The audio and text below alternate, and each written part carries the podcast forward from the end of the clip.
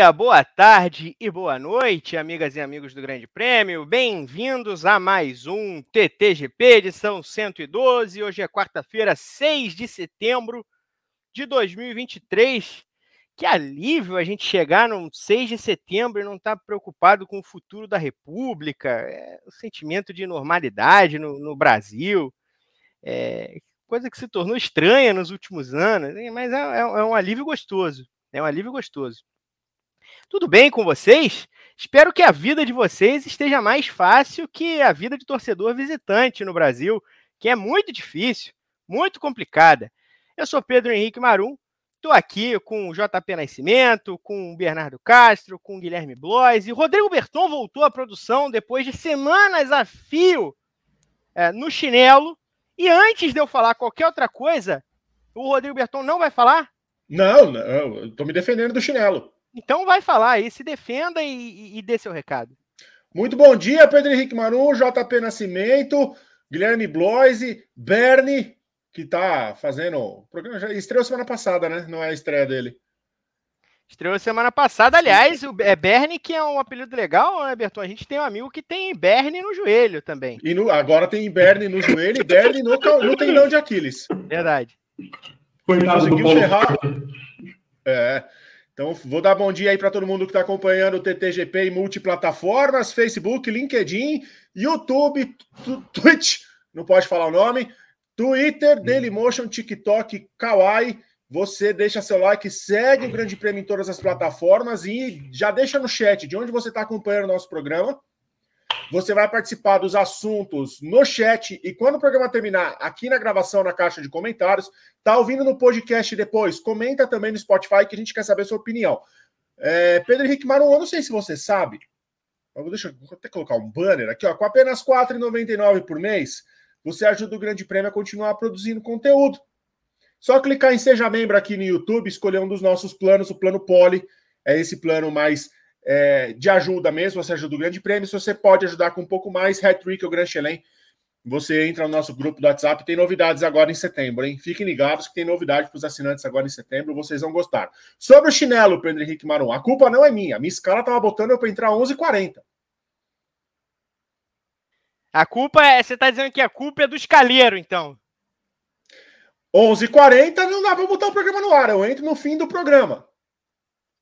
Hoje eu entrei às 10, então estou aqui. Mas eu estava na audiência do programa. Na semana passada eu não estava, não, porque eu estava numa reunião. Mas na outra semana eu estava. É verdade. Tem uma reunião hoje. Tem. Tem hoje o dia vai eu ser longo, duas. hein? Não, é, tenho duas. Eu volto já já. É isso, Berton. É isso. Muito obrigado. Olha, o TTGP de hoje vai falar de diversas coisas, diversos assuntos, como a gente costuma fazer, sempre ligados à Fórmula 1. Um deles é a mudança do chefe de equipe da Mercedes.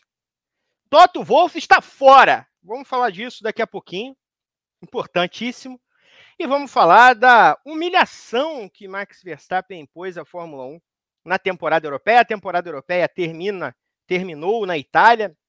Da maneira como você encare a temporada europeia, seja a partir é, do início da sequência de corridas, e aí seria lá, esse ano foi em Mônaco, né? Não foi na Espanha, a Espanha veio depois. Ou todas as corridas na Europa, e aí também englobaria o Azerbaijão, que veio antes de Miami, né? É, de qualquer maneira, o que aconteceu foi, a, acho que o maior, acho não, o maior domínio da temporada europeia de todos os tempos. É, isso aí não, não há muitas dúvidas quanto a isso. Então, é, vamos falar sobre isso, vamos falar sobre o que a Red Bull representa na Fórmula 1 hoje de maneira geral, mas antes de qualquer coisa, eu vou é, abrir a sala para dar o meu bom dia. Bom dia, bom dia, a JP Nascimento. Tá mutado, hein? Ah, perdão, é o botão aqui, um botão que fica apertando no meu, no meu fone, não serve para nada, mas enfim. Bom dia, Começou P, Bernardo. ontem. o pior é que eu realmente usa, fazer o programa usando o fone eu comecei hoje mesmo, acho que é a primeira vez que eu faço aqui. Mas, é bom, bom dia principalmente o pessoal que está acompanhando a gente. É, primeira coisa que eu queria dizer é que a vida do torcedor mandante também não é tão fácil assim, tá? É, pelo menos para alguns times, não é tão fácil assim. É muito, muito, muito difícil assistir um jogo de futebol, não é tão simples quanto parece. É, e para dar um destaque inicial, é, eu queria. Eu, me chamou muita atenção o fato de que eu vi uma boa repercussão depois do GP da Itália, o pessoal dizendo que gostou da corrida. E, e assim, para mim é, é, é surreal que, que a temporada seja tão ruim, mas tão ruim a ponto a gente achar aquele GP da Itália divertido. Então, é, assim, uma sensação que primeiro foi boa, ah, pô, corrida legal, e aí depois já vem aquela sensação horrível de que a corrida não foi tão legal assim, só foi boa porque a temporada é tenebrosa. Eu concordo muito com você. E olha que eu, no nosso ranking GP, que eu faço toda semana com Gabriel Curti, Gabriel Carvalho, eu dei a melhor nota do ano para o GP da Itália, né? Mas foi um 8,5, um 8,5 para separar um pouco do, da nota 8 que eu tinha dado para o GP da Austrália e para o GP da, da Holanda. Que eu achei que o GP da Itália foi um pouquinho melhor. Mas em condições normais eu daria um 8 também. É, e é impraticável achar que, esse, que essas corridas são as melhores do ano. O GP da Itália é uma boa corrida. Boa corrida. Num campeonato é, razoavelmente bom, estaria ali entre a, a sexta e a décima melhor corrida do ano. Quinta, vai. É, não seria a melhor, mas enfim, é, é o que tem para hoje. Bom dia, Guilherme Bloise. Bom dia, bom dia, Manuzito, bom dia, Bernardo, bom dia, JP. Manuzito, a gente também, nós temos também um programa de efemérides, né? E o dia de hoje, além de ser o dia dos 25 anos do, do bicampeonato de Alessandro Zanardi, estou com a camisa aqui de Vancouver, porque foi lá que ele conquistou a, o bicampeonato da Indy, né? O Zanardi, que é, foi um dos precursores, né, para fazer com que eu gostasse de automobilismo, né? Eu, eu e meu pai nós assistimos, parávamos nosso domingo para assistir corrida era para assistir o Alessandro Zanardi correndo na, na, na, Fórmula Indy na época, né? Fórmula Mundial, né? Que chamam aqui no Brasil. Aqui tem, eu trouxe aqui uma miniatura do Zanardi quando ele era piloto da Williams em 99. Esse carro, esse carro da Williams era bem bonito, né? Pena que era muito, mas era muito é, bonito. Exatamente, muito bonito esse carro aqui, é um, faz parte aqui da, da, da, minha coleçãozinha de miniaturas, que vocês podem ver aqui no cenário do lado de cá, aqui, que tá um buraco aqui, porque tem, tem um cidadão desse grupo que está com três miniaturas minhas para corrigir, para arrumar, e não, me, e não me mandou até agora, tá cobrando no ar, inclusive. É, mas além disso, hoje é, fazem 28 anos, sabe do que, Marãozito? Do que? Dia 6 de setembro de 1995 foi o dia da defesa de escorpião de René Guita contra Olha a Inglaterra. Só. Uma das defesas mais legais e para quem é goleiro é uma das defesas que ele, é, os caras mais tentaram reproduzir, né, por tamanha dificuldade que é a, a, a, defesa do que ele praticou naquele amistoso contra contra a Inglaterra em Wembley.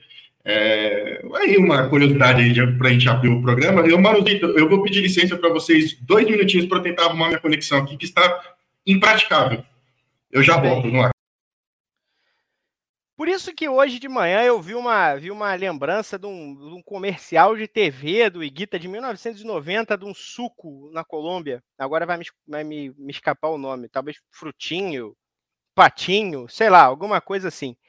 Mas é, ele chega vestido na loja para comprar o suco e pede indicação para o menino que está na venda é, de que, que sabor é para levar, e o menino pega logo todos, diz, oh, todos são muito gostosos. É um suquinho de, tipo que suco, né? Um suquinho de, de, de, de pozinho. É, René Guita, lenda do futebol colombiano. Colômbia que estreia agora nas eliminatórias também da Copa do Mundo no, nos próximos dias.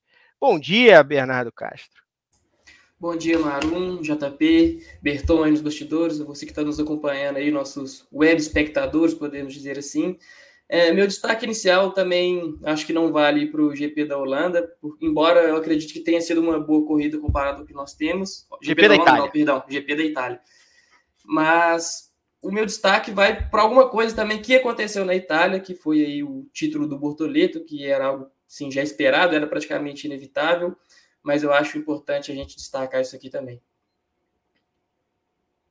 Eu concordo, eu concordo demais. E assim, antes até de entrar nos nossos assuntos, eu queria destacar a, a entrevista que o Bortoleto deu falando sobre a atenção do Fernando Alonso. E a gente falou sobre isso na semana passada, né? Como o Alonso se envolveu mais até do que a gente imaginou que aconteceria antes do começo da temporada. E aí falou, o Bortoleto contou de áudio de, de 10 minutos que o Alonso mandou para ele falando sobre é, questões envolvendo a carreira, o campeonato, macetes da, da, da pilotagem. É, 10 minutos é praticamente um audiobook da Bíblia, né? O Cid Moreira é, termina todo o Novo Testamento em 10 minutos. Então, é interessante, o Alonso realmente muito envolvido, como a gente imaginou. Olha, eu, eu, vou, eu vou processar, tá? Eu vou processar, Renato. Vou sair, process... vou sair processante. Processante. Eu, eu, eu tenho uns 25 centímetros de altura a mais do que o, do que o Leonard de The Big Bang Theory. Vou, vou me defender nisso aí. Olha, é cada uma, viu? É difícil, não é fácil não. Bom, a Mercedes. A Mercedes não terá o chefe de equipe e diretor executivo, Toto Wolff, no GP do Japão. Então ainda terá o Toto Wolff né, no GP de Singapura, daqui duas semanas, mas depois lá no Japão, o, o Toto Wolff, que não é só chefe de equipe, né? Como eu falei, é, além de chefe de equipe e diretor executivo, ele é sócio da, da Mercedes AMG, que é a divisão de esportes da Mercedes. Então, ah, ele é um dos três acionistas importantes, um dos três donos daquilo tudo lá. Então não, não dá para o Todd ser demitido assim. Ah, ele vai sair porque ele precisa fazer uma cirurgia no joelho. Mais uma cirurgia, né? O, o Toto Wolff que vive se machucando aí com nos seus momentos recreativos. E agora, durante o recesso de verão da Fórmula 1, ele arrebentou o ombro e arrebentou o joelho novamente. Vai ficar fora vai precisar fazer essa cirurgia, o, JP? E quem vai assumir a vaga, muito provavelmente na chefia da Mercedes, é o sujeito que está do lado dele a temporada inteira. Né? Despontou, disparou como o número dois, o braço direito do Toto Wolff, sobretudo desde a ida do James Wolff para Williams para esse, esse 2023, e um velho conhecido tanto da Fórmula 1 quanto da Fórmula E né? Jerome D'Ambrosio. Exato. O, o Toto Wolff tinha falado, inclusive, há um tempo atrás, que caso é, precisasse se ausentar de alguma corrida, é, o D'Ambrosio seria né, o substituto natural dele. É, enfim, como você disse, né, depois da partida né, do James Valls em direção a, Williams. E sim, né, um velho conhecido da Fórmula E, foi piloto da Dragon, foi piloto da Mahindra. É, e agora vai ter uma, uma oportunidade aí de, de, de, desempenhar o papel do Toto Wolff em pelo menos uma corrida que pode chegar a duas, né? Porque é, o tempo de recuperar, ele vai perder a corrida do Japão, mas com o tempo de recuperação da cirurgia, é provável que perca também a etapa do Qatar. É, me chamou a atenção que o, o, Toto já ficou fora de três corridas, né? Da, de todo, todo esse tempo que ele está na, na, Mercedes, ficou fora de três corridas, duas delas aqui no Brasil é, e, e, uma no Japão, né? No ano passado, inclusive. Então é, é algo muito raro realmente no pitwall da, da Mercedes. Deve ser estranho para eles essa ausência é, do chefe ali, mas é, enfim, o Dambuzio já tem é, acumulado né, algumas responsabilidades ali dentro da, ali dentro da equipe. É um cara que, é, é, claro, chegou sim para o gerenciamento né, ali de, de, de pilotos, é, mas é, foi acumulando responsabilidades, foi, foi desempenhando também esse papel, claro, é, ali num, num, plano de fundo, e o Toto Wolff já, já, havia falado que é um cara que está pronto para substituir quando a Mercedes precisasse. Então, vamos ver qual, se, se vai realmente impactar de alguma maneira na, na, na operação, algo que eu não acredito que aconteça, principalmente numa temporada em que a Mercedes não briga efetivamente por alguma coisa maior é, dentro do campeonato, é só por uma. É mais uma questão de melhorar e, e enfim, se encontrar já, já pensando no ano que vem, como eles mesmos disseram. Então, algo que, que não vai impactar tanto assim. E o Toto Wolff que tem acumulado né, alguns problemas de saúde, problema no joelho, fratura no cotovelo. Então, precisa realmente se cuidar aí o chefão da Mercedes. O Gui, o, o, Toto Wolff não é de hoje, já tem falado em deixar essa vida de, de, de, de participar das corridas é, com, com frequência, né? Ele não quer mais, já com 51 anos de idade, podre de rico. O Toto Wolff não quer mais ficar viajando o mundo 24 vezes no, por ano para ir atrás da Fórmula 1 é, e não passar quase tempo nenhum em casa, afinal, é, ele já fez essa, essa brincadeira ao longo de alguns anos. Ele tem filhos mais velhos, né? Que ele é, não acompanhou o crescimento de tão perto. Agora ele tem o filho mais, é, mais novo, criança ainda, fruto do relacionamento com a, com a Suzy Wolf. Ah, então ele, ele quer acompanhar o crescimento do filho de pertinho e tudo mais, o que é louvável. Ao mesmo tempo, ele mostra ter alguma ele quer se desvincular, mas mostra ter alguma dificuldade. Também é um chefão aí. Mostra ter alguma dificuldade. Tá querendo atenção, chefão. É, ele tá querendo. Traz, pode trazer Olá. ele pro programa também. Não, é a cabecinha dele aqui no, no cantinho. É, é. Ah, só que ele procura um substituto. Né? Falou-se muito disso dois anos atrás, quem vai ser o substituto, e durante uma corrida que ele teve fora no passado foi o Vols, durante outra corrida foi o Andrew Chauvelin, mas o Chauvelin é um, é um engenheiro, né? é um cara mais voltado para a área técnica. Não me parece, não me parece o substituto que o, o Toto Wolff entende como ideal. Acho que o Wolff entende como ideal um cara é, mais ligado a, a bigger picture, né? O panorama completo. É, e, e, aí os caras do detalhe vão, vão, vão tocar a parte técnica, vão tocar partes específicas. Mas eu, eu, o, o Toto Wolff me parece pensar como um cara que imagina uh, aquele, aquele panorama completo e ele vê o substituto dele ideal como alguém que consiga fazer isso também. O Jerome D'Ambrosio, há muito tempo, já é falado como um cara que é um possível é, substituto não, não substituto, porque ele chegou na Mercedes não tem tanto tempo, mas um possível chefe de equipe de futuro. Né? Desde a época que ele era piloto, já se falava da maneira como ele entendia as coisas e como ele ajudava a gerenciar o trabalho de maneira geral, mesmo sendo piloto. E aí ele trabalhou junto da Suzy Wolf, né? na, na Fórmula E, quando ela era chefe da Venturi, e o D'Ambrosio se afastou, deixou de ser piloto para ser o braço direito dela durante algum tempo e trabalhar também ao lado ah, dessa, dessa, dessa área, que é importante porque o caminho da Suzy Wolf é muito parecido, né? Ela é uma ex-pilota que, que se afastou para tocar um lado mais executivo, mais gerencial da coisa, enfim. E o D'Ambrosio vai dar esse salto para a Mercedes ah, e me parece ser um substituto muito claro para o futuro próximo, quando o Toto Wolff bater o martelo e decidir que que não vai mais ficar viajando, que vai para uma ou outra corrida ao longo do ano, mas não vai ser o cara que vai ficar no pitch wall o tempo inteiro. Então, acho que, apesar da, da situação forçada, uh, não, não me parece uma situação muito conflitante com o desejo do Wolff de preparar alguém para o futuro, sobretudo numa temporada que, sejamos sinceros, a Mercedes não tem muita coisa mais pelo que brigar, né? Agora que ela já é, estilingou também no Mundial de Construtores, pelo, na briga pelo segundo lugar. É, eu acho que no fim das contas a gente vai acabar voltando também para o programa anterior, né? Eu e o JP a gente bateu muito nessa tecla que, que as decisões da Mercedes não estavam sendo questionadas, né? E falava-se muito dos erros dos pilotos e coisas do tipo, mas não se falava da, das questões da alta cúpula, digamos assim, né? Do, do né? da parte, a parte acima do, dos pilotos, né? Que é questão de estratégia, que é questão de, né, de pensar a corrida. É, ser criativo durante a, durante a corrida, né? Coisa que o Toto fez isso brilhantemente no, no período de, de domínio da, da, da, Mercedes na Fórmula 1, mas eu acho que eu acho que isso é importante, viu, Aaron? Acho que é importante você, lógico, que a prioridade do, do Toto ser a família, a gente super entende isso, né? Vira e mexe, a gente também é, temos nossas famílias assim, a gente sabe que participar de, de coberturas de, de Fórmula 1 não deve ser fácil, você viaja o mundo inteiro, imagina agora com corridas, com 24 corridas no ano, como se pretende o ano que vem, né? Então, acho que isso é, acaba sendo muito desgastante de fato mesmo. E eu, eu acho que nesse sentido, quando isso acontecer, que a gente imagina que esteja num futuro bem próximo, inclusive, é, vai ser uma decisão acertada do, do Toto.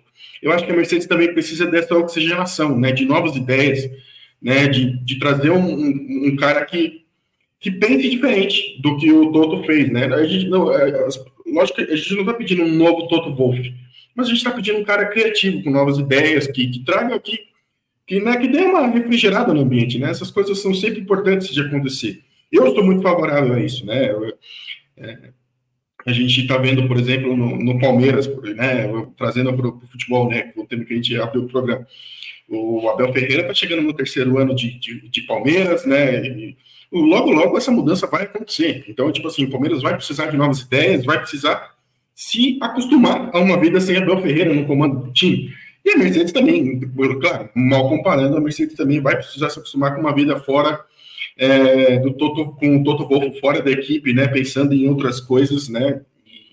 gerenciando o negócio mesmo, né? Ele é um CEO do, do, do da Mercedes, né? Talvez é, está chegando num momento que ele precisa pensar muito mais nos negócios da Mercedes do que de fato nas estratégias da equipe, no, no, no, no andamento das corridas.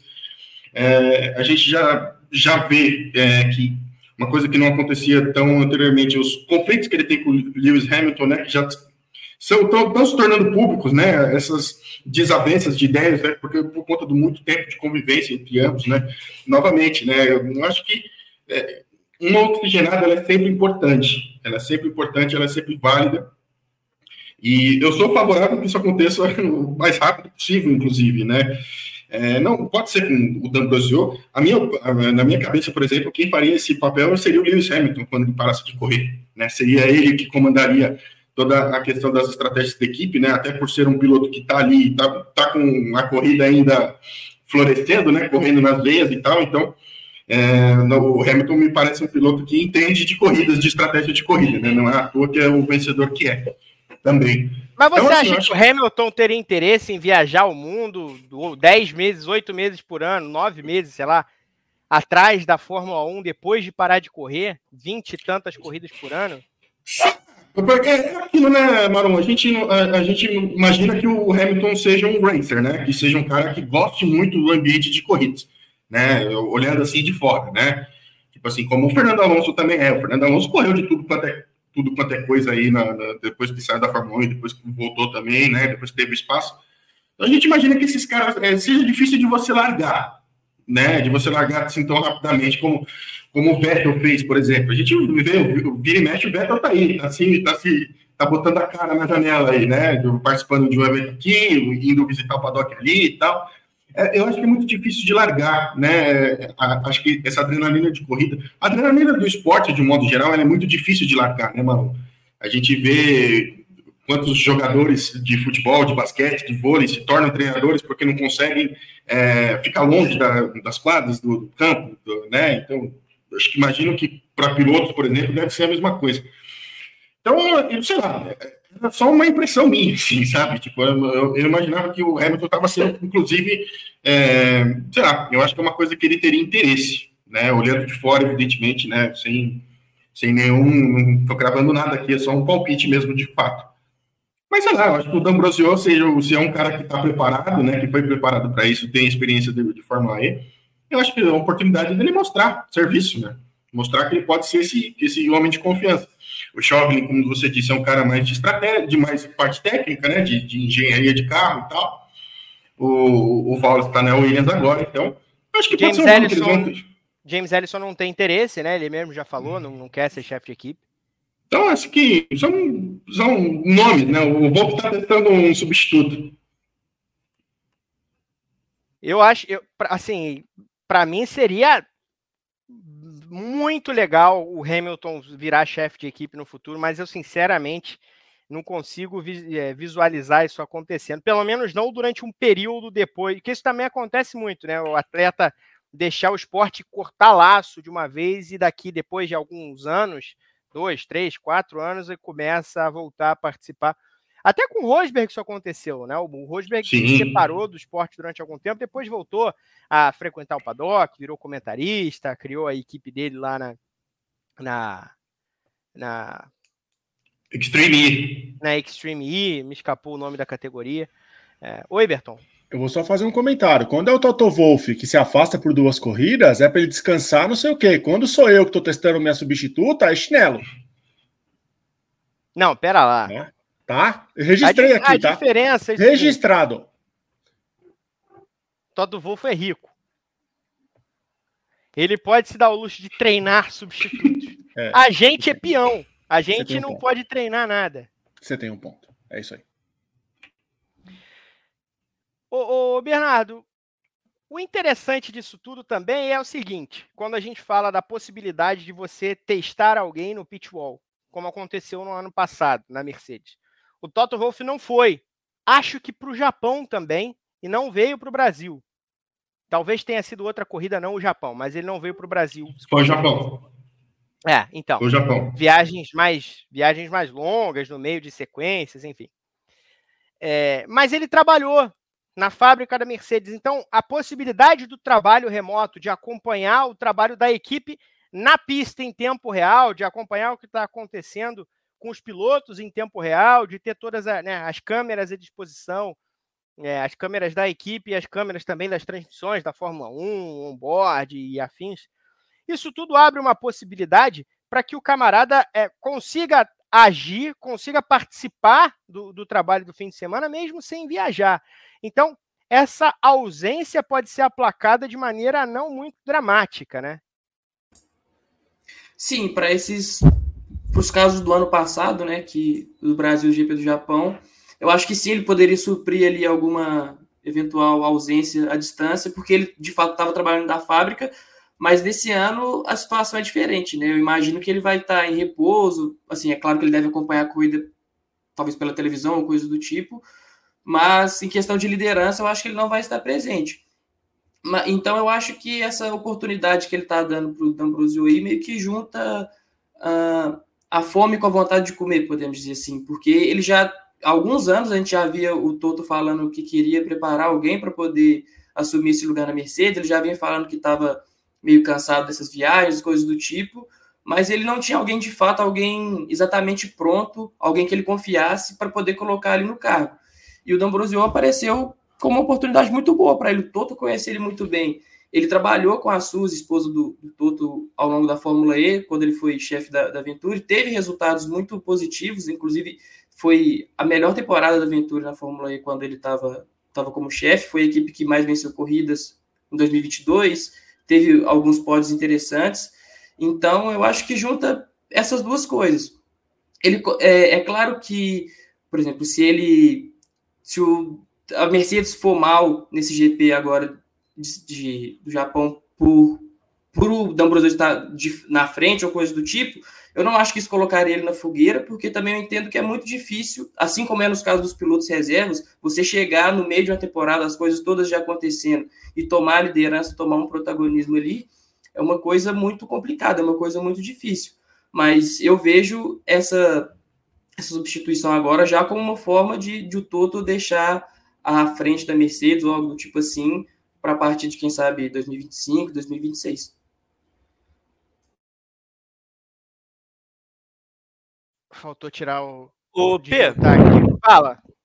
É, só só para só estender um comentáriozinho, coisa rápida, que eu acabei lembrando depois da minha fala, mas o, o Wolf, inclusive, uma vez, é, eu lembrei de uma entrevista que ele deu, em que ele disse que já, é, depois de assumir a Mercedes, acho que, é, é, é de, inclusive depois de ser campeão mundial, então ele não definiu o ano, mas com certeza aconteceu entre 2014 e 2020, ele pensou em abandonar a Fórmula 1, sim pensou em voltar a, se dedicar ao, ao mercado financeiro. É, então não é, não é algo completamente fora da realidade. É uma possibilidade que ele já abordou em algumas, é, em algumas situações, justamente por essa questão de viajar o mundo todo, de passar muito pouco tempo com a família. Mas ele mesmo disse que em determinado momento acabou se, se sendo envolvido, né, por, aquele, por aquela vontade de, de continuar vencendo, de continuar é, dominando a categoria e, e, continuou. Ele que é acionista da Mercedes. Então, é, já, já comentou em algumas oportunidades sobre isso. Essa saída não é algo criado do nada. Então, é, é realmente uma possibilidade, sim.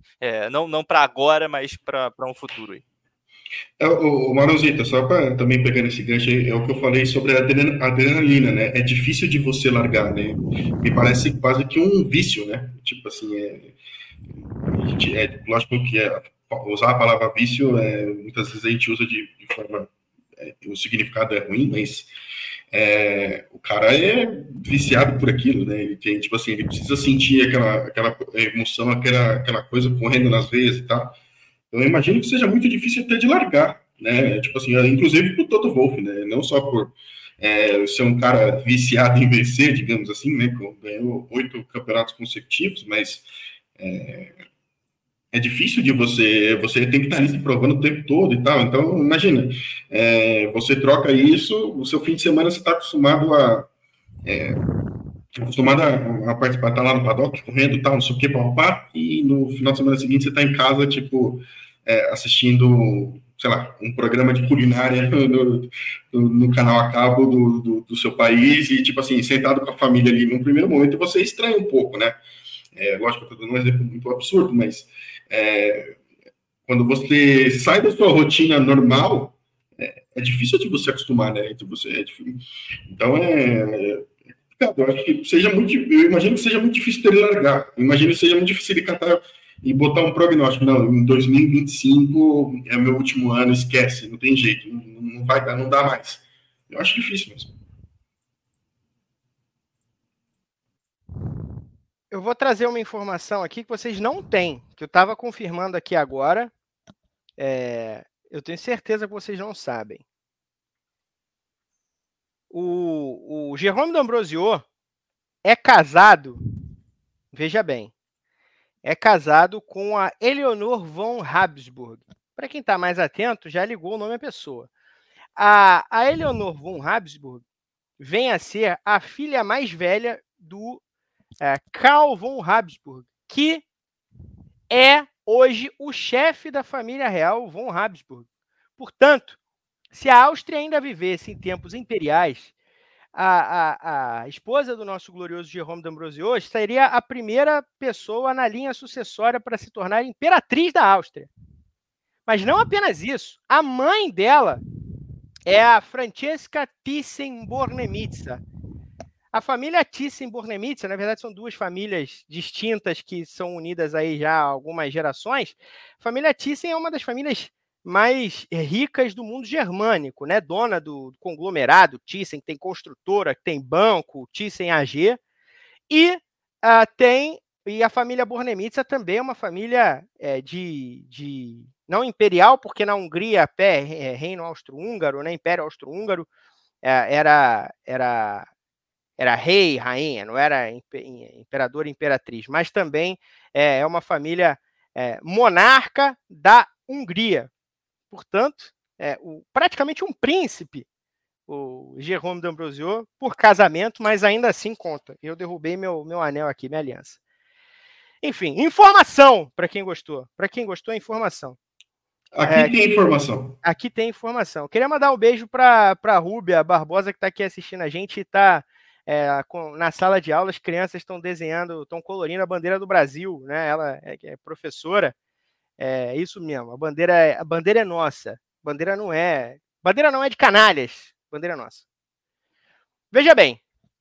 É, vamos falar de Red Bull, então. Vamos falar de do que aconteceu em toda a temporada europeia da, da Fórmula 1, porque foi o seguinte: o, o Verstappen todo mundo sabe a essa altura, venceu 10 corridas seguidas. Essas 10 corridas não são apenas corridas europeias, né? No meio da temporada europeia, como comumente acontece, tem o GP do Canadá e antes de Mônaco teve o GP de Miami, onde tudo começou. Mas se você pegar as corridas europeias desde que a temporada europeia oficialmente começou em Mônaco, Mônaco, Espanha, Áustria, Inglaterra, Hungria, Bélgica, Holanda, barra Países Baixos e Itália, todas vitórias do Max Verstappen. Se você quiser incluir o Azerbaijão, que vem antes disso, até porque o Azerbaijão é, é de uma. É, geograficamente, ele já fica na Ásia, né? Oficialmente é um país europeu, mas é a, na, na Eurásia ali. É, ele foi segundo colocado, vitória do Sérgio Pérez, mas nunca houve tamanha humilhação imposta por um piloto é, na perna europeia do campeonato. Falar do Verstappen aqui é chovendo molhado. O pessoal do Paddock GP falou na segunda-feira, o briefing falou no domingo. Enfim, são 10 vitórias, é um número histórico, são conquistas impensáveis até outro momento na Fórmula 1. Na segunda-feira, na terça-feira que vem, a gente vai publicar a, a lista, vai, vai é, destrinchar um pouquinho a lista de maiores sequências de vitória da história da Fórmula 1, mas assim, é, são apenas uma, duas, três, quatro, cinco sequências maiores que cinco vitórias em sequência na Fórmula 1 em todos os tempos, tirando essa do Verstappen, né? Então, é algo muito fora da caixinha, mesmo em anos totalmente dominados por um mesmo piloto. É algo muito raro de acontecer. Né? Eu sei que o Toto Wolff falou que é, é só número para a Wikipédia, mas é um baita número para a Wikipédia. É um baita de um número para a Wikipédia. Agora, o Paddock GP suscitou uma outra discussão com essa humilhação em vista é, para o que aconteceu na Europa, sobre o lugar da Red Bull na história da Fórmula 1. A Red Bull é uma equipe, se você pegar o escopo geral histórico da Fórmula 1, uma equipe relativamente jovem, nasceu em 2015, tem 20 anos. 2005, perdão. 2005, metade dos anos 2000. Ali. São quase 20 anos de Red Bull ela, ela chega, assume a vaga da Jaguar, né? A fábrica e tudo, enfim. Qual é o lugar da Red Bull na Fórmula 1? É, essa, essa é uma questão interessante. Bernardo, é, queria jogar para você primeiro. A gente tem um consenso de que a Ferrari é a maior equipe que a Fórmula 1 já teve, por um motivo óbvio. Toda a tradição está lá desde o começo, muitos títulos, muitos períodos de seca também, mas mais do que tudo isso, tem uma mitologia em volta da Ferrari. E aí tem McLaren, tem a Williams, que são equipes também é, de décadas e décadas, que formaram tantos pilotos, que construíram tantas histórias, que ganharam tantos títulos. Ah, a Mercedes, com a sequência de títulos da última década, ela, ela é, superou, por exemplo, a Lotus, que também é uma lenda, um emblema da Fórmula 1. É, perdão. Bateu nessa, nesses números aí, chegando entre as maiores vencedoras da Fórmula 1. E a Red Bull eh, já tem, apesar de jovem, olhando para os 70 anos de Fórmula 1, uma história extensa, uma história extensa no grid, uma história de títulos que é muito extensa.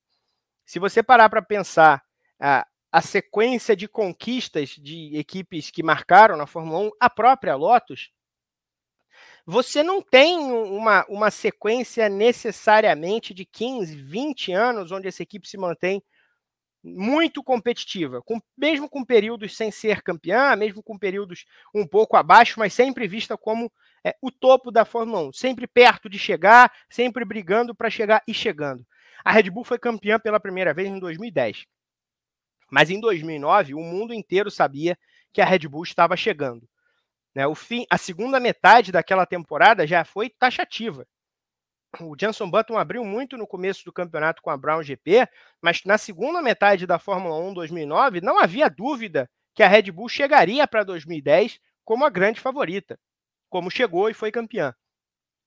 E aí, 2023, 15 anos depois, praticamente, a Red Bull é quem manda na Fórmula 1 e a gente espera que isso aconteça por mais dois anos, pelo menos. Qual é o lugar da Red Bull no meio dos emblemas da Fórmula 1? Sim. É, o fato de a Red Bull ter menos títulos de construtores ou eventuais vitórias do que Williams e McLaren, por exemplo, eu não acho que faz ela ser tão menor assim. Se eu não me engano, a Williams e a McLaren são 7, 8, 8 e 9, algo do tipo, né, em construtores. A Red Bull está caminhando aí para o seu. Isso. A Red Bull está caminhando aí para o seu sexto título, mas é, são muitas conquistas que foram alcançadas num período de espaço muito curto, né? Você mesmo citou aí, são menos de 20 anos de, de história que a Red Bull tem na Fórmula 1. E o que chama muita atenção também é que é uma empresa, é, um, é uma equipe que nunca teve nada relacionado ao automobilismo, nunca teve nada relacionado a carro que seja de rua, automotivo ou coisa do tipo. Então, seria difícil acreditar que lá em 2005, 2006, quando o projeto estava começando assim, que uma marca de energético conseguiria esse um feito tão grande, né? Acho que o próprio Hamilton chegou a duvidar na época que, se não me engano, em 2009 ele recebeu, não sei se teve algumas conversas ou, ou algo do tipo, ele não, não levava muita fé na, num projeto muito longo da Red Bull, que seria algo tão de tanto sucesso assim, e é, é, é bem bacana, é bem interessante ver o que, o que eles têm alcançado. Se fosse para poder colocar ali, fazer um, um ranking, sim, por exemplo, uma tier list, por exemplo, do que de onde estaria ali a Red Bull, é, é óbvio, a Ferrari vem ali na primeira prateleira, são 15 títulos, se não me falha a memória, se, se minha conta aí não tiver, não tiver errada. É, tem que estar ali na cabeceira, e logo embaixo, ali um pouquinho, vamos supor, na segunda estante, na segunda prateleira, eu colocaria junto Mercedes, McLaren, Williams e a Red Bull. Eu acho que não é exagero nenhum colocar ela em um patamar tão elevado assim, ainda mais considerando as projeções que ela tem para os próximos anos. Né? Então a gente sabe que 2024 com certeza ela vai continuar forte, 2025, 2026 é o único ano ali que tem uma chance de, de ter uma queda por causa da mudança no regulamento dos motores, mas ainda assim não vai apagar o que, que foi feito ao longo da década de 2010 2020, que foi algo impressionante. Ainda mais agora com a chance de ser a única equipe a conseguir vencer todas as corridas em uma temporada. Né? Não é nenhum absurdo dizer que a Red Bull pode conseguir isso em 2023. Então, isso aí vai ser um feito inédito e que dificilmente pode ser repetido aí no futuro. Gui. Eu acho o seguinte, né? A gente, a gente convive muito, não só na, na Fórmula 1, no, no futebol, em diversos esportes, né? A gente convive muito com, com, com, muitas pessoas que são saudosistas, né? Que são, tipo assim, que, que, não, que não permitem que equipes com mais novas, né? Possam, possam se colocar tão, tão num lugar, num lugar na história de qualquer esporte tão rapidamente, né? Então, assim, acho que a Red Bull ela já está no, no panteão das cinco maiores equipes da história da Fórmula 1, tranquilamente. É, tá, tá, tá a caminho de conquistar o sexto título de construtores, é, um atrás da Lotus, né? Dois atrás da McLaren e do, da. Deixa eu ver aqui que eu peguei aqui. Dois atrás da McLaren e da Mercedes e três atrás do. E três atrás da, da Williams, por exemplo. Então, assim, nós estamos em 2023, a gente imagina que esse domínio da Red Bull vá até 2025, pelo menos. Eles igualam a. Eles têm a possibilidade de igualar a McLaren e a Mercedes, que são duas equipes muito grandes, né? A Mercedes, sobretudo essa, essa Mercedes do Toto Wolff e Lewis Hamilton, ela é muito grande e ela é recente também, né? Então, assim, é, eu acho que, que a gente tem um pouco de tato para realmente colocar essas equipes mais novas no, no, no lugar de grande de grande história por conta disso, né? A gente sabe que Ferrari é grande, Williams é grande, McLaren é grande e tal, Mercedes também, mas a Red Bull já está entre os cinco maiores, com, com tranquilidade, com tranquilidade, assim, sabe? Tipo, não é porque é uma equipe que tem 18, 18 19 temporadas na Fórmula 1 que não se pode colocar na, nesse lugar, né? Assim como, sei lá, a gente pode o Mauro conhece mais de basquete do que o Golden State Warriors, né, não era uma equipe tão, tão grande assim quando, quando, surge na, quando surge a franquia da NBA, mas se torna uma equipe muito grande a partir do que surge o, Stephen Curry, Clay Thompson, esses caras todos, né? E já venceu quatro, cinco NBAs, né? Cinco anéis de NBA, já tá, já tá por aí. É, Curry, esse... Acho que são três. Três, mas já tinha uma lá É, não, já, já tinha, já tinha, já tinha. É, mas é uma equipe que ficou muito tempo no limbo, vai, digamos assim, né? Então, já, já é uma equipe que você vai, colocar, vai dizer que o Golden State Warriors do Curry não é um dos grandes times da história da NBA, porque os caras ganharam faz dois, três anos atrás. Então, assim, é, é muito complicado isso. A gente, a gente tem muita gente que se apega muito a esses detalhes, assim, sabe? Tipo, não, o cara, os caras são os empecilhos, sabe? Tipo, ah, o cara para ser grande precisa ganhar tal coisa, né? Tipo assim, tipo, sei lá, o Messi para ser o Messi, tipo, precisava ganhar uma Copa do Mundo. Sendo que o, o que o cara fez em 20 anos de Barcelona não, não significava nada porque o cara não tinha uma Copa do Mundo, sabe? Ao mesmo tempo que você vai falar que o Cristiano Ronaldo não é um cara grande porque ele não tem uma Copa do Mundo, mas olha o tamanho das conquistas que ele tem de, na, na Europa, sobretudo com o Real Madrid, né? Então, assim, eu acho muito. Eu, eu, eu não gosto muito de entrar nessa discussão, de, porque a gente beira muito ao saudosismo, né? O saudosismo ele atrapalha nossas análises, né? Eu já, já disse aqui, isso aqui outras vezes. Né? Porque é muito pessoal. Né? Eu, eu, eu gosto da Williams, por exemplo, né? já, já disse isso aqui algumas vezes. Mas a Williams está bem longe de ser a Williams, né? A Williams, nove vezes campeã de construtores, que teve Prost, Mansell, o próprio Senna, Damon Hill, Jake Villeneuve, são os caras que eu, assistia quando era, quando era criança. E, né, que, né, outros, outros grandes pilotos, né, Kevin Rosberg também foi pelo Williams. Então, assim, é, porque esses pilotos não estão mais na Williams, significa que a Williams deixou de ser grande? Não, ela está lá, tá continuando a história. Então, tá tudo bem. É, e a Red Bull é a mesma coisa. A Red Bull tem o Vettel aí que colocou a equipe no mapa, né? Com, com quatro títulos seguidos. E agora tem o Verstappen fazendo história aí, né? E o Verstappen e, o, e a Red Bull é o casamento perfeito para colocar, para estabelecer a Red Bull num, num, num patamar muito alto da Fórmula 1, com possibilidade de crescimento ainda maior. Né? A diferença hoje do, do, do, do de títulos de construtora, por exemplo, da Ferrari para a Williams são sete. Será que é tão, será que é tão difícil assim de, de, de se aproximar da Ferrari, por exemplo? Não sei. O tempo vai dizendo, né, mano? Mas eu acho que para se colocar entre as cinco maiores equipes da história da Fórmula 1, a Red Bull, maiores talvez não, das cinco maiores vencedoras, vai, mais vencedoras equipes da Fórmula 1, eu acho que a gente já consegue dizer isso com, com, com tranquilidade e sem medo de errar. Quero saber o que você pensa, JB, porque eu também é, estou pensando em me manifestar depois que você falar. Bom, é, eu gosto, eu gosto dessa discussão. Acho que ela não tem um, um, uma resposta, enfim, definitiva. Mas assim, a primeira coisa que eu queria dizer é que existe uma diferença entre você ser histórico, né, e você ter um peso igual ao de equipes que também são históricas há mais tempo. O que eu quero dizer é, a Red Bull é uma equipe histórica, isso é um fato. Isso é um fato. O que a Red Bull fez entre 2010 e 2014, o que a Red Bull é, faz esse ano, principalmente, é uma coisa inédita na Fórmula 1. Ah, não, porque é uma coisa que foi, foi feita poucas vezes. Não, nunca foi feito. Nunca foi feito. O que a Red Bull faz em 2023 é inédito. Então, assim, a Red Bull é uma equipe histórica, é uma equipe que preza pela excelência. Então, a, a gente assistir operações da Red Bull, é, é, enfim, é, estratégicas ou de trocas de pneu, enfim, tudo aquilo que tange a corrida, que não diz necessariamente sobre um piloto acelerando dentro do carro, a Red Bull faz melhor do que todas as outras e não é de hoje. Agora, eu acho que quando a gente para para comparar com, com equipes gigantescas como a Williams e a McLaren, a gente precisa levar muitas outras coisas em consideração.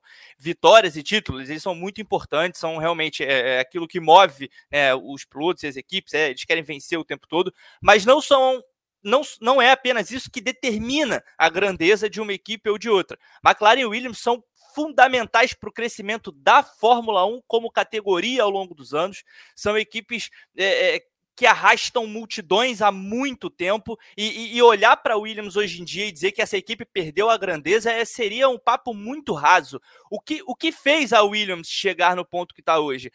Como era a Fórmula 1 naquele momento e como é a Fórmula 1 hoje. A Fórmula 1 que passou por um. Por um a Fórmula 1 sempre foi um esporte de rico, a gente não, não tem como negar isso, mas a, a Fórmula 1 pós anos 2000, principalmente, é, ela é uma, um, um esporte não só para os ricos, mas para pro, pro, para nata dos ricos, para aqueles, para os ricos dos ricos dos ricos.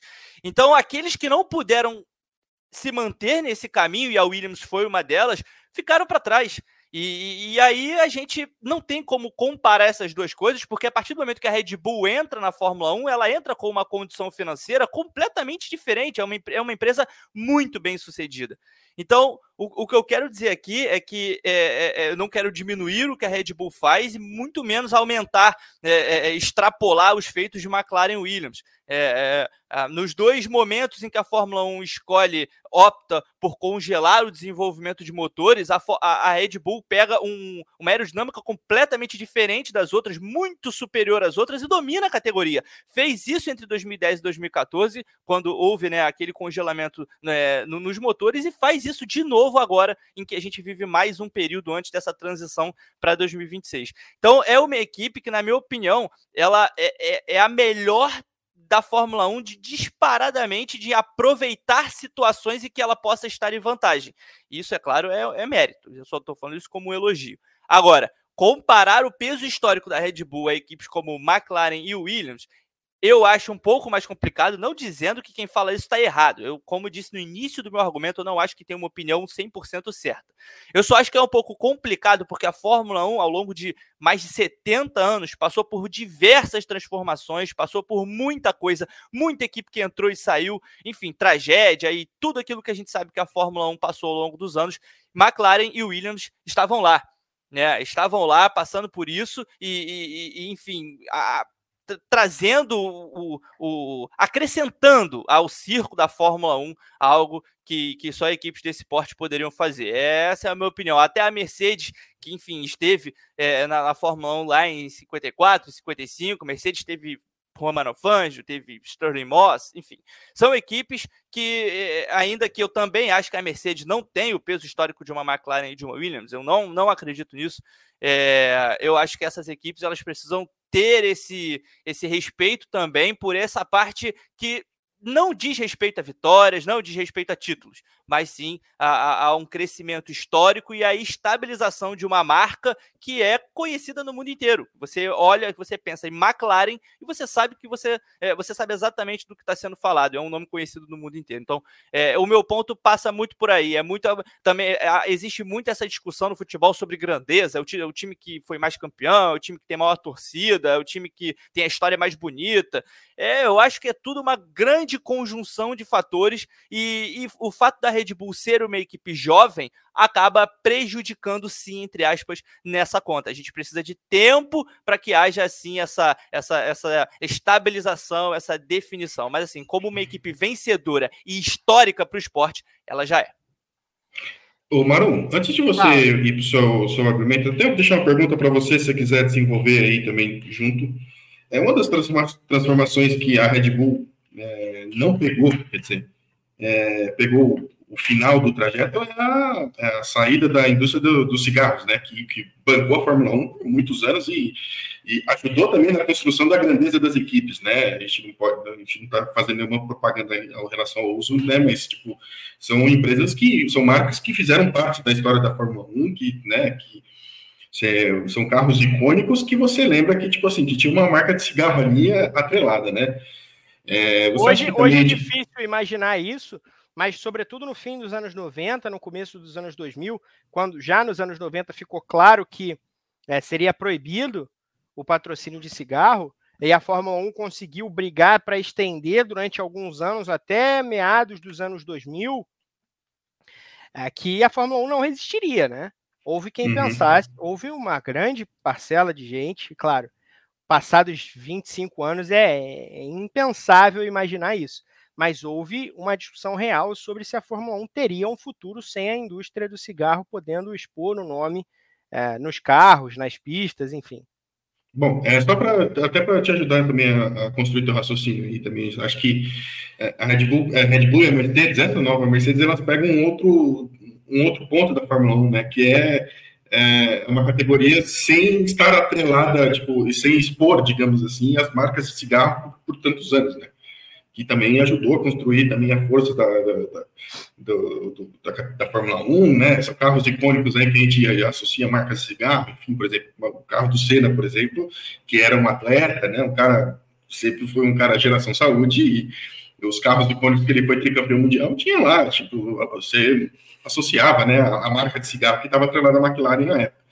Então, é, queria que você também, sei lá, desenvolvesse aí também. Eu acho que eu acho que tem um grupo de, de, de fatores aí. Primeiro, os títulos importam, claro, mas eu já falei sobre. Eu vou, eu vou chegar nesse ponto daqui a pouco. Mas é assim, os títulos importam. Não vou ignorar os títulos, claro que não. Mas é, eu não consigo olhar para quando a gente discute grandeza e influência. É, eu preciso olhar, por exemplo, para a influência, tá? Influência técnica, influência estilística, e aí eu não posso olhar simplesmente para a tabela de títulos e dizer que eu não, que eu não consigo, e dizer que a Lotus não está nesse grupo. A Lotus é muito influente. A Lotus dos anos 60, do, do metade dos anos 60, no início dos anos 60 em diante, até meados dos anos 70, a equipe talvez mais influente daquela primeira década de um pouco mais profissionalização da Fórmula 1, mas que ainda não tinha TV, né? Porque a, a TV em si ela começa a chegar já nos anos 80, com força, vendendo direito de, de, de transmissão já depois, enfim.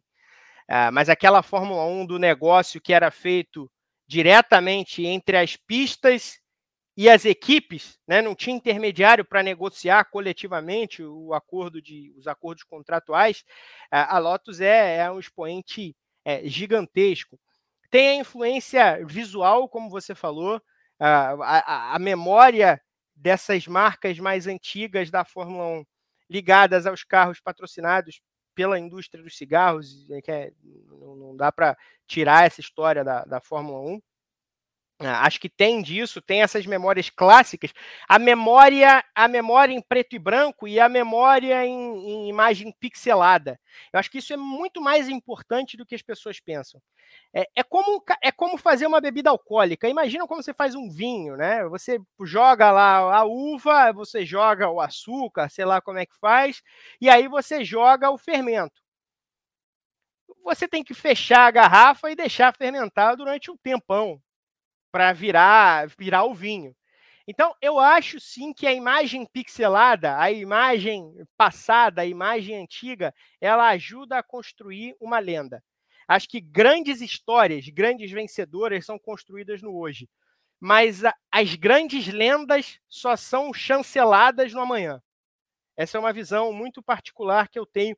Eu, eu, não me considero um sujeito saudosista, não me considero, mas eu acho que isso é, assim, para mim, a, a tarifa do, do, lendário, a tarifa a pagar para você virar uma lenda, para você virar uma, um emblema, é, é, resistir até o amanhã. O amanhã é, é quem constrói a, a lenda é, de, de agora. Então, acho que isso, isso é muito importante. E aí eu olho também a longevidade e como é que equipes que, e, e marcas que permaneceram na Fórmula 1 durante tantas dificuldades durante o um momento em que a Fórmula 1 era, uma, era um negócio de perder dinheiro, era de fato um negócio de playboys. A Fórmula 1 foi até outro dia um negócio de perder dinheiro, mas nos anos 60 isso era absurdo. Até o início do, dos acordos coletivos entre o grupo de primeiro o grupo de, de equipes inglesas e, as, e, os circuitos, depois todas as equipes, isso muito arquitetado pelo Bernie Eccleston ainda nos anos 70 e tudo mais. É, é, a Fórmula 1 assim, muito dinheiro na Fórmula 1. Então eu não posso olhar, por exemplo, para a Tyrrell e não dizer que a Tyrrell não está no grupo das grandes equipes da história da Fórmula 1, das maiores equipes da história. Eu considero a Tyrrell, ah, mas a Tyrrell ganhou um título como equipe Tyrrell, um título como equipe oficial da Matra. Não me importa.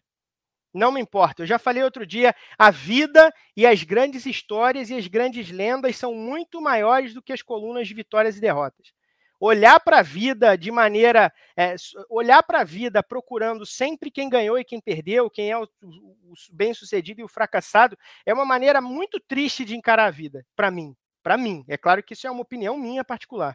Então, eu acho que a Tyrrell está no grupo de maiores equipes da história da Fórmula 1, mas a Tyrrell tem dois títulos e a Red Bull tem 234. Tudo bem, é, é uma maneira de olhar, eu respeito a maneira que você está olhando, mas eu acho que fazer simplesmente a comparação olhando para a coluna de vitórias e derrotas é uma maneira triste de encarar não isso, mas a vida, a vida. A vida não se a vida não se adequa a vencedores e derrotados, a vida não se adequa a bem-sucedidos e fracassados. Tem uma tem uma coluna cinza gigantesca no meio dessas dessas duas colunas. E aí para arrematar, só para responder aqui o, o comentário do Alguém, alguém colocou aqui sobre o Bulls do, do Michael Jordan. Aí. Bulls do Jordan nos anos 90, só ganharam ali antes não eram nada e hoje são históricos. Acho que aí, é porque aí você, você pega as peculiaridades de um lugar, de uma cultura específica ou de um esporte e tal, e tem muitas, tem muita, tem muito eagle room, né? Tem muito salão para trabalhar aí entre entre é o que acontece normalmente e o que acontece no específico. Outro dia eu estava vendo no Twitter, por exemplo, uma discussão sobre se o. Tinha um camarada indignado porque disseram que o Estudiantes de La Plata não era um time gigante na Argentina. Bom, a Argentina tem um conceito de time grande de futebol que é da origem da, da profissionalização do futebol nos anos 30. Né? Então, você tem os cinco grandes, que é uma cultura arraigada no futebol argentino: Boca, River, Racing, Independiente e São Lourenço. É, é, o Huracan é, era um sexto grande, mas foi, foi minguando ao longo da história. Hoje não é tratado como um dos, dos seis grandes, mas é o grande rival do São Lourenço até hoje. Ah, o, o Estudiantes tem quatro títulos de Libertadores. O Estudiantes é um time muito tradicional, mas não é um time grande porque a visão, a, o olhar do futebol argentino para time grandes é um olhar histórico que parte de um outro princípio que não é ganhar o troféu tal. Como depois ganharam, Vélez Sarsfield, Argentino Júnior, enfim. O próprio São Lourenço, né? Só tem uma Libertadores, né? O Racing também. O Racing é. só tem uma, em 68, né? quase, cinco, quase 60 anos. É, e aí outros times ganharam ao longo do tempo, ao longo da história, dos anos 70 para cá, dos anos 80 para cá, é, até os anos 80, praticamente só esses times, cinco times ganhavam o campeonato argentino. De lá para cá, é, só viam nos últimos anos aí, é, o Lanús ganhou algumas vezes, o Vélez ganhou Justiça. várias outras vezes. O Defesa e Justiça não foi campeão argentino, mas é, chegou, desde que voltou para a primeira divisão, foi para competições internacionais todos os anos. Os dois times de Rosário, com tamanha torcida e tradição, News e, e Central, enfim. Quando olha para a NBA, é, o, o, esporte americano tem uma tradição muito específica da, dos grandes mercados, né, dos mercados nacionais. Os mercados nacionais estão sempre esperando um momento de glória para esses, esses clubes, essas franquias darem um salto de, de popularidade, porque mesmo sem ganhar, elas já são populares. Então, os times de Nova York, de Los Angeles, de Chicago, uh, de Dallas ou Houston, não necessariamente os dois, mas um dos dois no, no Texas, esses times sempre vão ser tradicionais. E quando eles ganham, eles são muito tradicionais. Porque eles são nacionais. Claro que tem é, de esporte a esporte, de liga a liga, você tem discussões específicas. O Green Bay Packers, por exemplo, que em teoria é do menor mercado da NFL, a cidade de Green Bay em, em Wisconsin, uh, é, um, é um time nacional, né? É muito maior do que, do que local, porque o local é muito pequeno. Oi? Fala Boston, senão o Bertão vai ter, vai ter uma síncope aqui no, Boston no, no, também. No, no chat principal. É, eu sabia que eu estava esquecendo alguma cidade. Boston também. Então, o caso do Chicago Bulls está muito aí. Além do que, o Chicago Bulls teve. O Chicago Bulls não só ganhou, né? O Chicago Bulls ganhou com o Michael Jordan, que é o jogador é, mais marketável da história da, do basquete de longe, claro que talvez o maior, provavelmente o maior de todos os tempos, mas não só isso, né? O Jordan é uma marca, o Jordan é um emblema, o Jordan é, é algo que a Fórmula 1, assim, a Red Bull não tem, né? nem com Vettel nem com Verstappen. Essa essa essa capacidade, esse carisma, o Vettel é um cara até bastante carismático, mas esse tipo de carisma do Michael Jordan, ele não, não dá em árvore, né? Então, é, não é só que ganhou, ganhou sendo uma equipe de mercado grande, ganhou tendo Michael Jordan. Tem outras equipes que ganharam também é, outras vezes e não, não, não, entraram nessa lista. Por exemplo, o, o Milwaukee Bucks é, foi campeão ao longo do tempo, né? O Milwaukee Bucks agora com o Yannis. O Yannis, o Yannis é um cara carismático, mas o Milwaukee Bucks, não importa que se ganhar seis vezes, o Milwaukee Bucks de Milwaukee, Wisconsin, não vai se tornar a maior franquia dos esportes americanos. Você tem períodos grandes de vitória. É, isso faz com que você é, ganhe torcida. Se a liga está se expandindo mundialmente, você ganha torcida em outros lugares e tudo mais, mas você não vai virar a maior torcida. Ou eu torço para o Indianapolis Colts na, na, da NFL, por exemplo. Durante mais de 10 anos com o Peyton Manning, o Indianapolis Colts foi a playoff todo ano, foi o time que mais ganhou jogo na temporada regular da NFL nos anos 2000 é, ganhou título e tal, não sei o quê. Mas Indianápolis é um mercado médio, não é um mercado gigante. A partir do momento em que esse time cai um pouco, é, a qualidade, esse time é menos falado na imprensa, esse time tem menos atenção geral, menos atenção nacional, enquanto times como o Chicago Bears, que pode não ganhar nada há 40 anos, é um time que vai ser sempre muito falado porque é de Chicago, como é o Dallas Cowboys, que é a maior torcida da, da NFL, mercado nacional. New York Yankees. É, o, o, os times de Boston, de Nova York, como eu falei, Boston, Nova York, Chicago, Los Angeles, enfim, esses é, existe aí uma, uma grandeza que é, que é natural. Enfim, é uma, é uma questão um pouco específica. É, eu falei, eu me estendi bastante, queria saber se vocês têm mais alguma coisa a falar sobre esse assunto. Não, é que eu acho que também a gente, a gente vive uma, uma questão é, atualmente. É, o JPC tá online, tá? Você não caiu, não. Só tá, tá tudo certo. É, Fechou tudo aqui para mim.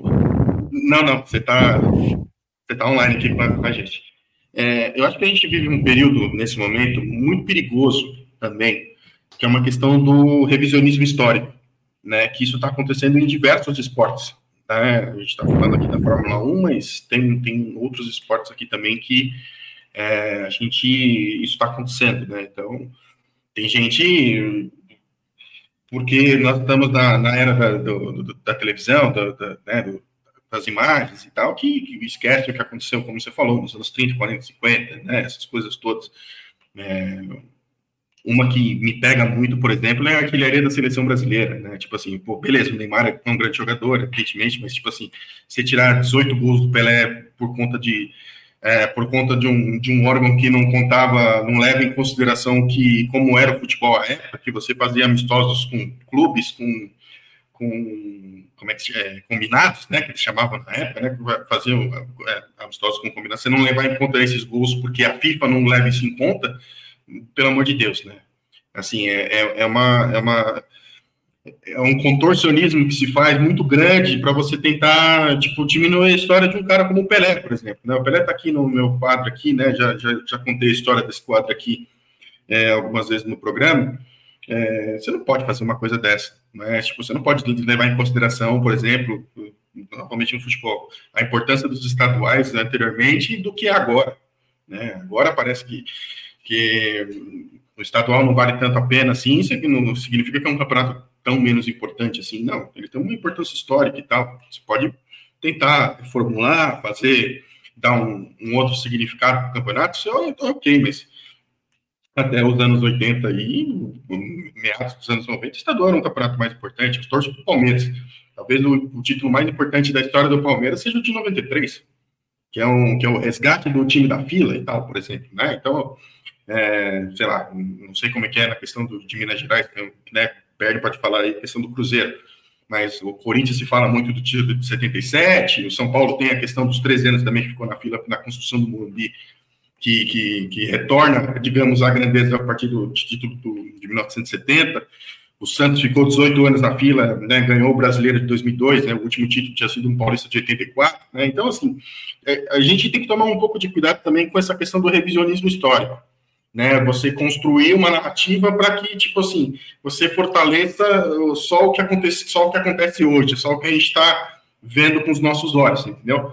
É, isso me preocupa, isso me preocupa muito, porque assim, a gente está criando uma, uma geração que não está sabendo, não entende a história, que não, que não, que não dá valor à história, né? E como você mesmo disse, tudo bem, a Red Bull pode ganhar 200 títulos, mas a Tyrrell tem dois, é, não deixa de ser uma equipe é, faz parte da história. Sei lá, a, Lotus, como você falou, a gente pode citar N outras equipes aqui de Fórmula 1, né, que realmente estão na história da Fórmula 1 e só porque não, não ganharam não significa que elas vão ser apagadas da história, elas não importam. Não é por, bem por aí, né, mano? Isso, isso me preocupa muito, essa questão do, do revisionismo histórico, assim, de que se faz, sobretudo na, na era das redes sociais.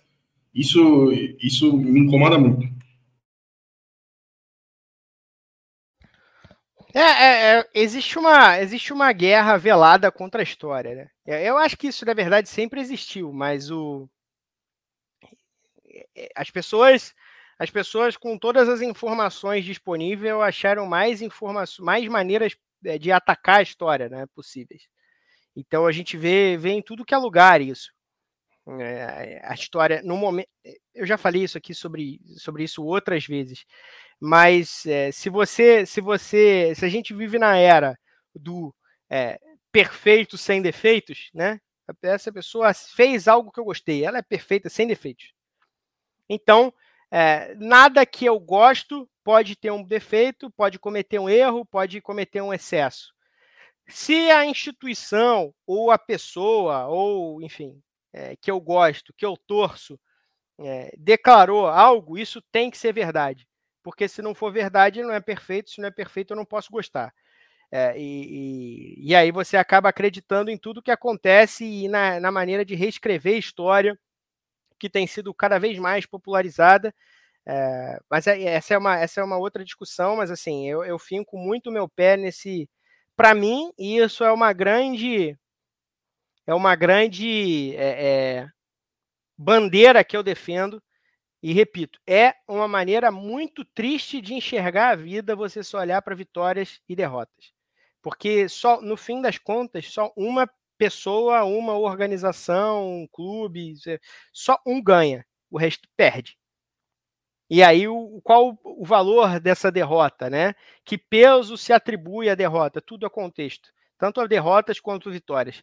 Tudo é contexto. Isso é uma maneira muito, muito triste de enxergar a vida. Porque se uma criança vai fazer uma prova, por exemplo, é, como acontece várias vezes, né? Eu me lembro de ter ido fazer uma prova uma vez, é, de aquelas provas de, de colégio preparatório, que é para passar para colégio X. Eu fui fazer quando eu tinha, sei lá, 12 anos. Acho que 12 anos, 11 ou 12 anos fui fazer prova para o colégio de aplicação da, da UERJ, aqui, na, aqui no Rio. Tinha 2 mil, 2 mil crianças fazendo prova e 30 vagas. Quer dizer, o, o 31 a, prime, a 31 criança ali que ficou com a 31 primeiro resultado da prova é um fracasso. Você vai carimbar na testa dessa criança o, o, o símbolo de fracassado para o restante da vida. Como é que você complementa, complementa o, desenvolvimento dessa criança? Como é que você lida com a maneira de tratar a moral dessa criança? Porque muitas crianças sofrem, sofrem pressão, seja em casa, seja na escola, é, em, em, provas como essa, em, em, desafios da juventude como esses. Né? Enfim, essas crianças são fracassadas. 1.770 crianças das duas mil que fizeram a prova vão seguir a vida com a marca de um fracasso. É isso. Não pode ser assim. Aí você forma gerações e gerações de fracassados, de gente que vive olhando de baixo para cima porque se vê um fracasso, se sente um fracasso, se sente um insucesso. E essa não é uma maneira de encarar a vida. O P, eu tava é, querendo só fazer um comentário para fechar o ponto. Depois que eu vi esse comentário é, sobre o Bulls da, da década de 90, eu acho que isso vai muito na linha também do que eu tinha falado sobre você a diferença entre ter o peso é, é, histórico e ser uma equipe histórica, que na minha opinião não é a mesma coisa. Então, é, é, é assim, a Red Bull teve esse, esse tem esse período vencedor de 2010 a, a, a 2013, aí depois, a, agora, vive mais um período vencedor que a gente espera que se estenda até 2025. A Mercedes dominou a Fórmula 1 entre 2014 e 2020, e a Ferrari que é, a, é, é, certamente a maior marca da, da, da, história da Fórmula 1, não ganha nada desde 2007, são 16 anos. E aí a, a, Ferrari perdeu grandeza nesse tempo, ela deixou de ser uma equipe grande, as outras é, é, é se tornaram maiores. Não, isso não aconteceu. É, é até, até para a gente falar em termos de peso também, de, de, de influência, como você disse, a Ferrari, é, as pataquadas da Ferrari, o hiato de títulos da Ferrari, tudo aquilo que permeia o ambiente da equipe, é é, toma uma proporção que é particular, é uma proporção que só acontece em assuntos relativos à Ferrari. Isso é, isso é um fato, é uma, é uma equipe, principalmente na imprensa italiana, por exemplo, lá na imprensa europeia, até de uma maneira geral.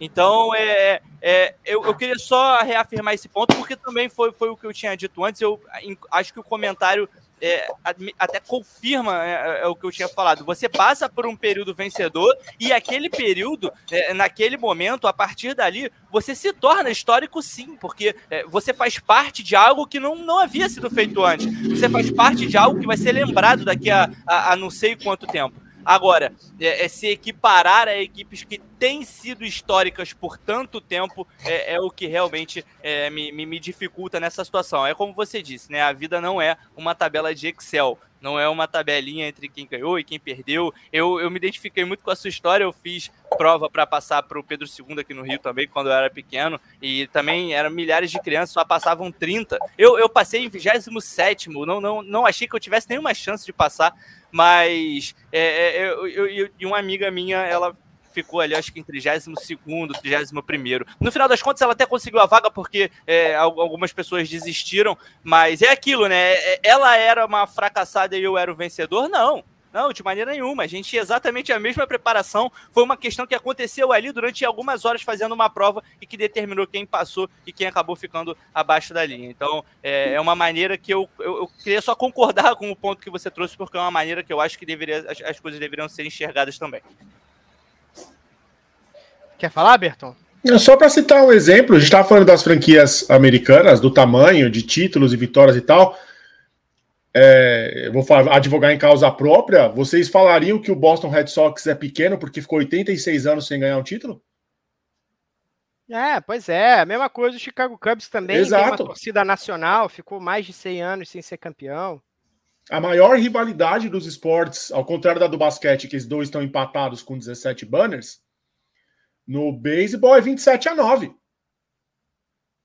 Yankees tem 27 World Series e Boston tem 9 e ganhou 4 agora. Ganhou 5 lá no começo do, da era do beisebol e ficou 86 anos por causa do Baby Ruth sem ganhar. E vai diminuir o tamanho? Não diminui. O mundo, os Estados Unidos para para assistir quando joga Yankees Red Sox. E uma outra coisa, é, a gente está aqui no, a gente pode tratar no futebol brasileiro aqui que é, tá na nossa cara e é muito mais fácil. É, essa, essa noção de que existe essa noção de que se o time não ganha, ele diminui de tamanho com o tempo, ou, ou a torcida diminui. E o que a gente vê na prática é o oposto disso quanto mais dificuldades os clubes grandes têm, mais a torcida se radicaliza como torcida. E a gente viu agora com o Cruzeiro, Bernardo pode aferir, é, nesse, nesse período de dificuldade. A gente vê agora com São Paulo nesses anos.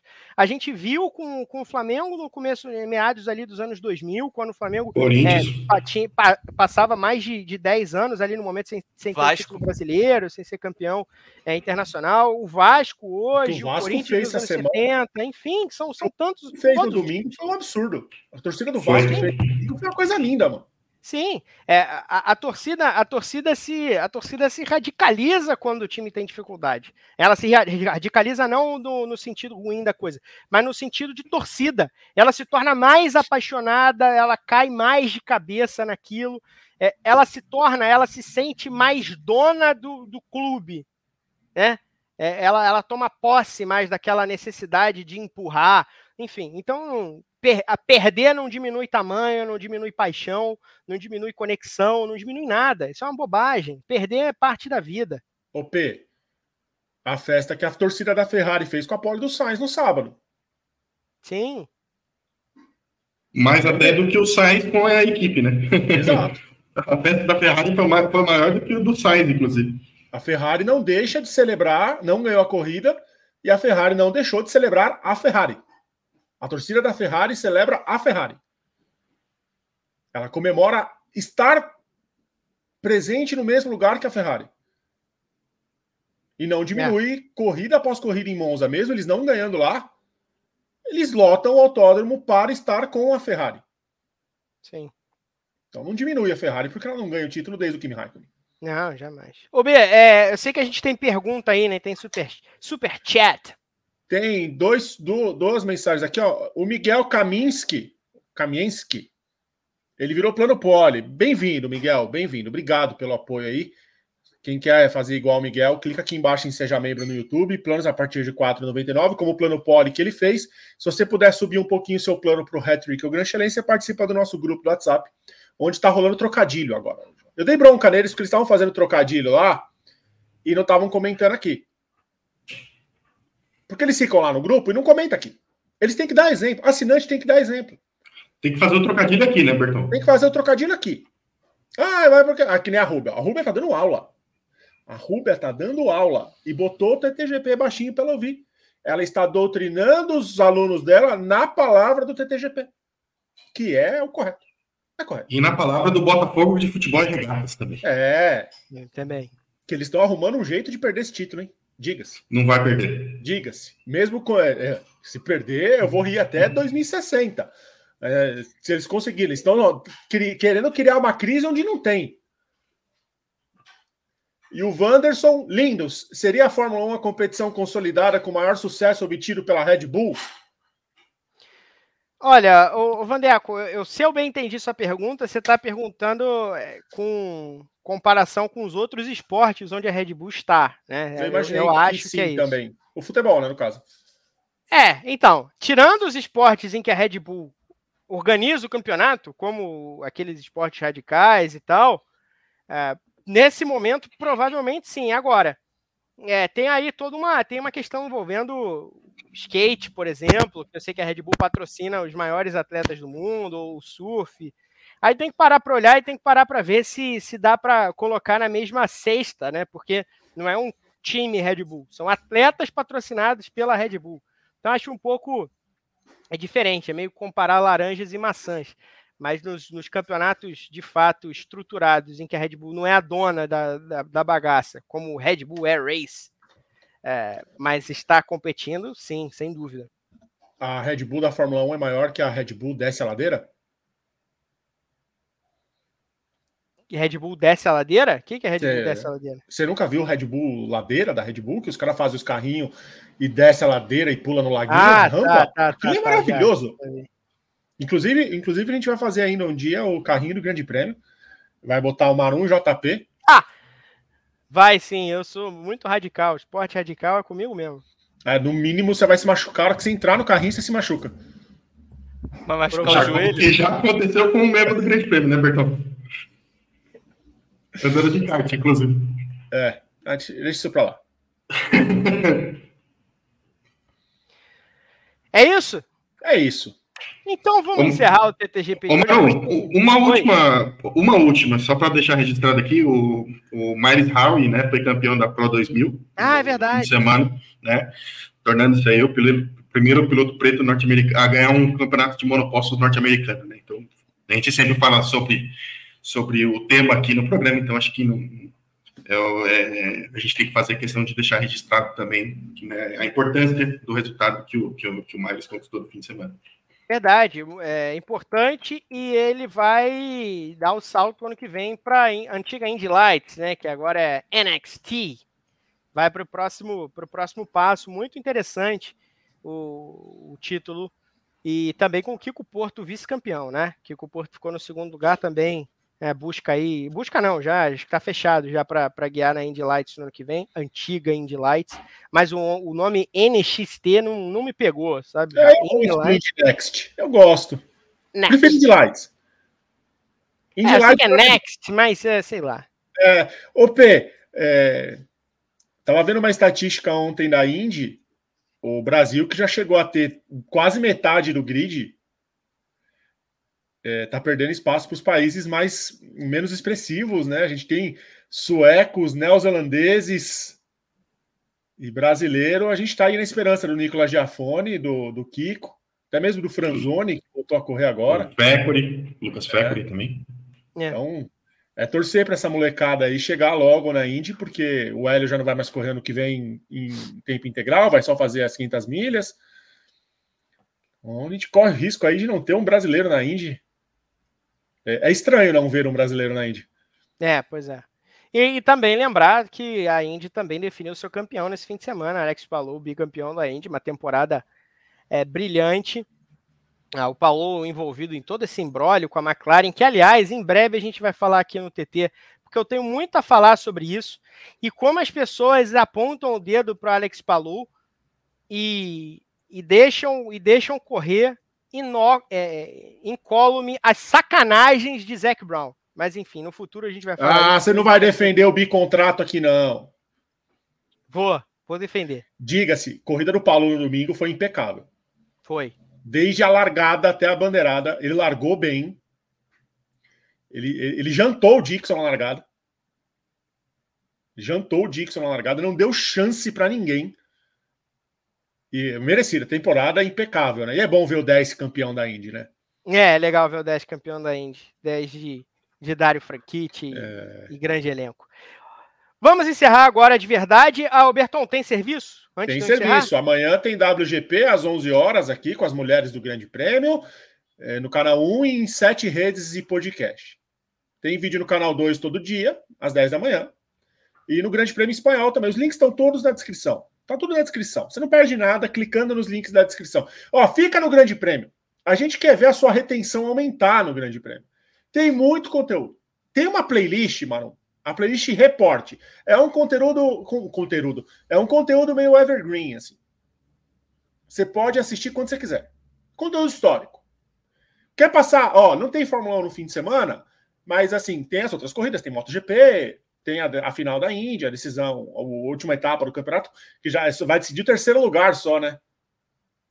Que o Dixon também já é vice. Bom ano para Ganassi. E, e, mas você pode assistir aos vídeos do Grande Prêmio. Dá para ouvir também todos os programas do Grande Prêmio, todas as lives em formato de podcast no Spotify. Você ouve. Tá, vai, vai correr, vai malhar, não, ouça a gente. Se inscreva nos canais do Grande Prêmio. É só procurar por Grande Prêmio em todas as redes sociais que a gente está lá. Você vai abrir sua geladeira um dia e a gente vai estar tá lá. Você gosta de Star Wars? Tem o um report com Star Wars. Maravilhoso. Eu vou, deixar, eu vou deixar esse card do report, da playlist do report, no, nos cards aqui, ó. Vai estar tá aqui em cima do GP, ó. O loginho do setembro amarelo. Tem, vai ter um izinho aqui quando a live acabar. Vai ter um, um cardzinho escrito reporte. Você vai clicar ali, deixa na reprodução automática.